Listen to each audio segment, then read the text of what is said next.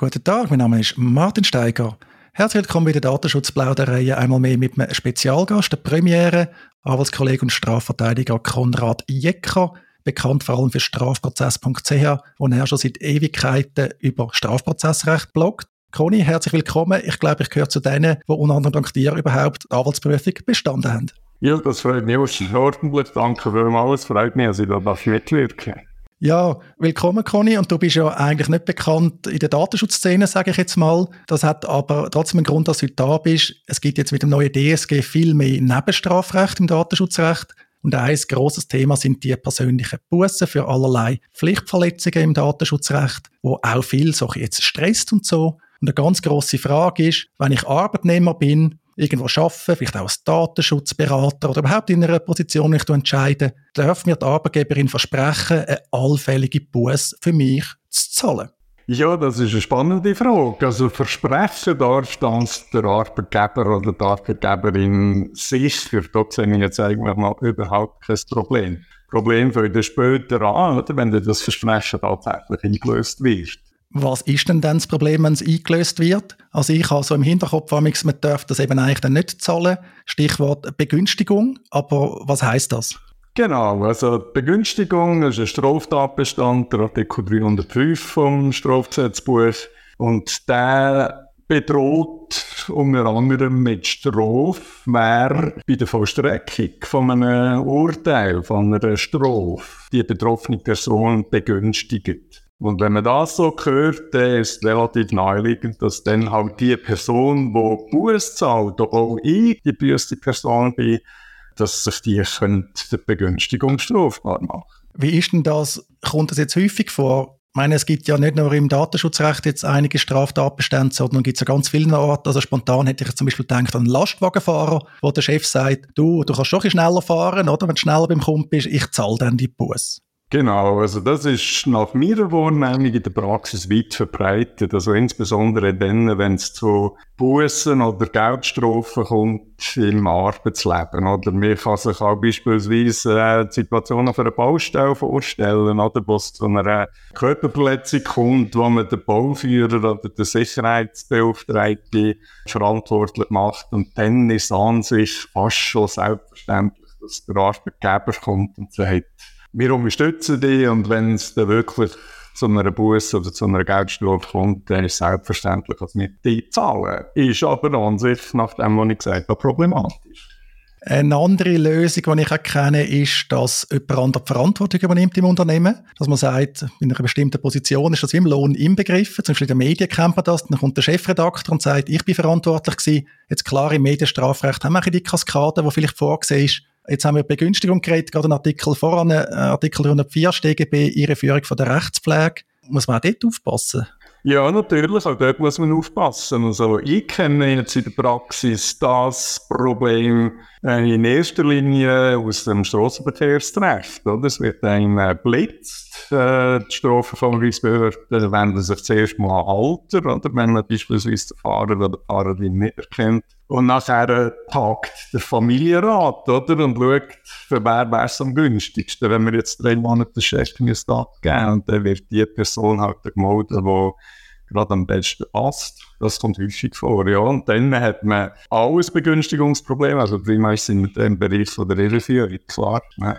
Jetzt in dem neuen Datenschutzgesetz, was ich zum Teil gesehen habe, die Empfehlung, man soll das versprechen als Arbeitgeber, aber nur bei der bewussten Fahrlässigkeit und beim Eventualvorsatz. Also wir reden von einem Vorsatzdelikt, wo wir da haben jetzt im Datenschutzrecht. Aber funktioniert das? Äh, ich meine, wenn man ja einfach das Gesetz im Kopf hat, dann heisst eigentlich das Motto Eventualvorsatz genügt. Also kann man dann dort einfach von sich aus äh, so differenzieren? Nein, das, das spielt letztlich auch überhaupt keine Rolle. Oder solange man davon ausgeht, dass die Strafe diejenige Person soll treffen soll, die Unrecht begangen hat durch Taten oder durch Unterlassungen, das kann es überhaupt keine Rolle spielen, ob es ein fahrlässig, grobfahrlässig oder vorsätzlich ist. Mit begünstigt rein nach dem Buchstaben vom Gesetz immer die Person, die eigentlich bestraft werden und die Strafe, die haben ja einen Zweck. Nämlich, die soll verhindern, dass, die, äh, dass der Sünder nicht wieder sündigt, dass er da wirklich eine eindrückliche Strafe bekommt, was natürlich lächerlich ist, aber das ist immer noch die Idee, die in einem Strafrecht steht. Ich finde die Variante noch interessant, wenn es jetzt kein Buß wäre, keine Geldstrafe, oder? So eine Freiheitsstrafe. Könnte man auch gerade weiterdenken, dass jemand anderes würde sagen, hey, ich sitze äh, für dich ab. Haben wir jetzt im Datenschutzrecht nicht. Aber das wäre dann wirklich die Extremvariante. Das ist die Extremvariante, aber äh, selbst die kommt offenbar vor. Und äh, es gibt sogar Lehrmeinungen, die sagen, wenn ich muss aus Strafberuf, wenn ich muss davon ausgehen, dass die Buß oder die Geldstrafe, die mit der beschuldigten Person auferlegen, durch Angehörige oder eben durch Arbeitgeberin gezahlt werden, dann muss sie eine Freiheitsstrafe äh, verhängen. Nur die Freiheitsstrafe ist dann geeignet, um eben den Zweck, den Strafzweck hier zu erfüllen. Ui, das ist noch hart. Haben wir jetzt zum Glück im Datenschutzrecht so nicht. Da gibt es einfach die Ersatzfreiheitsstrafe, wenn man die Buß nicht äh, zahlt. Aber ich glaube, das ist der Extremfall. Was mich da noch interessieren Conny, wir haben ja schon die Möglichkeit, dass auch das Unternehmen oder jetzt der Arbeitgeber kann bestraft werden. Jetzt im neuen Datenschutzgesetz haben wir die Möglichkeit, da wird dann aufs Verwaltungsstrafrecht äh, verwiesen. Dort ist der Buß maximal 50.000 Franken, nicht mehr 250.000 Franken. Wie kommt man dann eigentlich dort rein? Also, dass jetzt nicht ein Arbeitnehmer bestraft wird, sondern dass am Schluss das Unternehmen die Buß muss zahlen. Ja gut, also dort gibt es mehrere Möglichkeiten. Oder? Ich habe jetzt gerade die äh, Strafbestimmungen aus einem neuen, oder die neuen Strafbestimmungen aus dem Datenschutzgesetz nicht im Kopf. Aber grundsätzlich ist es ja möglich, dass man die Unternehmung kann bestrafen nach Artikel 102 vom Strafgesetzbuch. Also immer dann, wenn wir im Kernstrafrecht sind, ist das eine Möglichkeit. Voraussetzungen wie 102 Absatz 1 sind relativ äh, weit oder eng, je nachdem, wie man es sieht. Wenn man nämlich weiss, es ist im Unternehmen beispielsweise jetzt so eine Datenschutzüberhandlung eine strafbare Geschehen, man kann aber nicht eruieren, welche Person verantwortlich ist, dann könnte man als Unternehmen büßen. Das ist die eine Variante. Die andere Variante, obwohl wir im Verwaltungsstrafrecht drin sind, und jetzt hoffe ich, Martin, du fragst mich nicht, in welchen Fall genau, dass das Verwaltungsstrafrecht zur Anwendung kommt, da gibt es seit, eh und je, also seit den 70er Jahren, seit das Gesetz überhaupt in Kraft ist, eine Möglichkeit, Unternehmen zu bestrafen. Ja, das Verwaltungsstrafrecht ist ja sowieso ein exotisches Fach irgendwie. Dann begegnen wir ab und zu und dann haben wir zum Teil das Gefühl, die Behörden wissen nicht so recht, was mit dem sollen machen. Je nachdem ist so ein meine Erfahrung.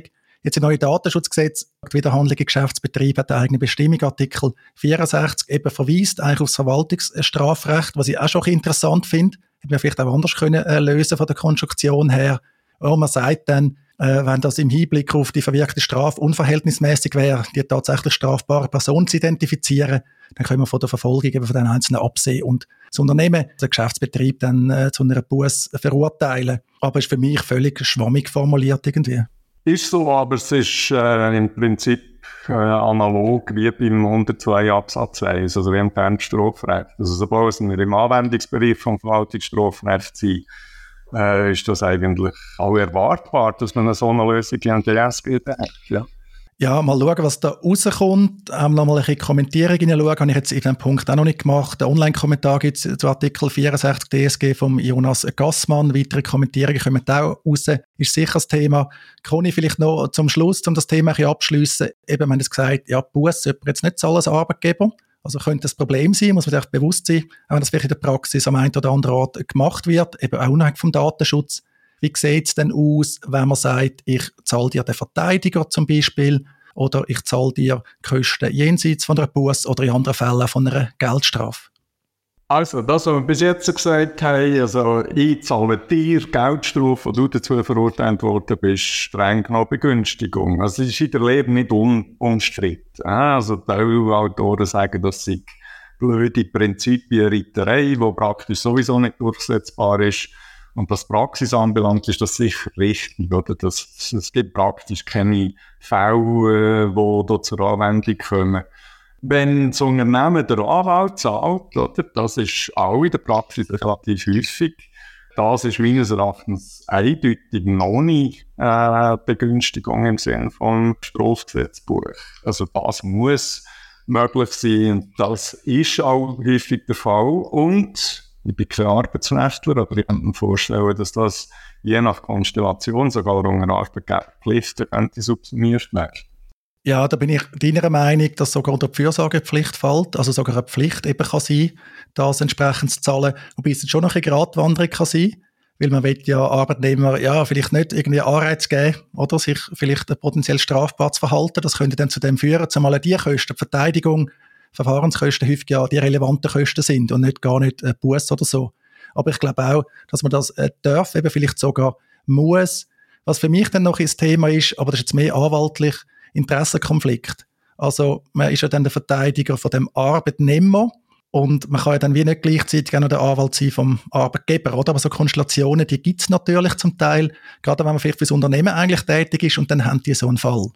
Ja, das ist aus anwaltsrechtlicher Sicht sicher ein Problem, das in der Praxis auch häufig vorkommt. Und also da ist der Fall klar, oder? Ich kann nicht Diener beider Herren sein. Wenn ich äh, eine Verteidigung übernehme, dann muss mir grundsätzlich, also wenn wir eine natürliche Person übernehmen, dann muss mir der Arbeitgeber eigentlich egal sein, obwohl mir faktisch nicht ganz egal sein, wenn ich weiss, dass er ist und das Honorar zahlt. Aber da muss man ganz klar sehen, das Interesse vom Klient ist das einzig Maßgebende. Aber es gibt Situationen, wo man in die Interessenkollision kann reinrutschen kann. Oder ich aus äh, Unternehmensanwalt, der nachher äh, plötzlich eine natürliche Person im Unternehmen muss vertreten Das kann heikel werden. Ja, oder bei der gegenteiligen Konstellation habe ich es schon ein paar Mal so gemacht, ganz klar Verteidigung vom Arbeitnehmer aber dass man dann abgemacht hat, ich werde entbunden im Ausmaß, wo es erforderlich ist, um den Arbeitgeber zu informieren, wenn das der Arbeitnehmer will. Oder dass er das dann nicht muss, äh, selber machen Da hat man ja Möglichkeiten, oder? Was einfach sicher nicht geht, denke ich, dass man einfach pauschal sagt, eben, wir können den Interessenkonflikt nicht äh, vertraglich äh, wegbedingen. Ist genau so. Und darum müssen wir uns auf das beschränken, was wir können. Und das ist äh, das Berufsgeheimnis und gegenüber dem Arbeitgeber. Ja, wunderbar, Conny. Danke, dass wir das haben können diskutieren. Ich glaube, das ist sehr wertvoll für das Publikum. Danke auch, dass du da wirklich sehr spontan und kurzfristig da äh, Zeit genommen hast. Schauen wir, was äh, da noch kommt. Ich sage es nochmal, dein Blog strafprozess.ch, sehr lesenswert, wenn man im Strafrecht auf dem Laufenden bleiben Eben, egal ob man da als Prüfung jetzt dank dir bestanden hat oder noch nicht bestanden hat. Wunderbar. Conny, weiterhin alles Gute. Herzlichen Dank, Martin. Mach's gut. Danke.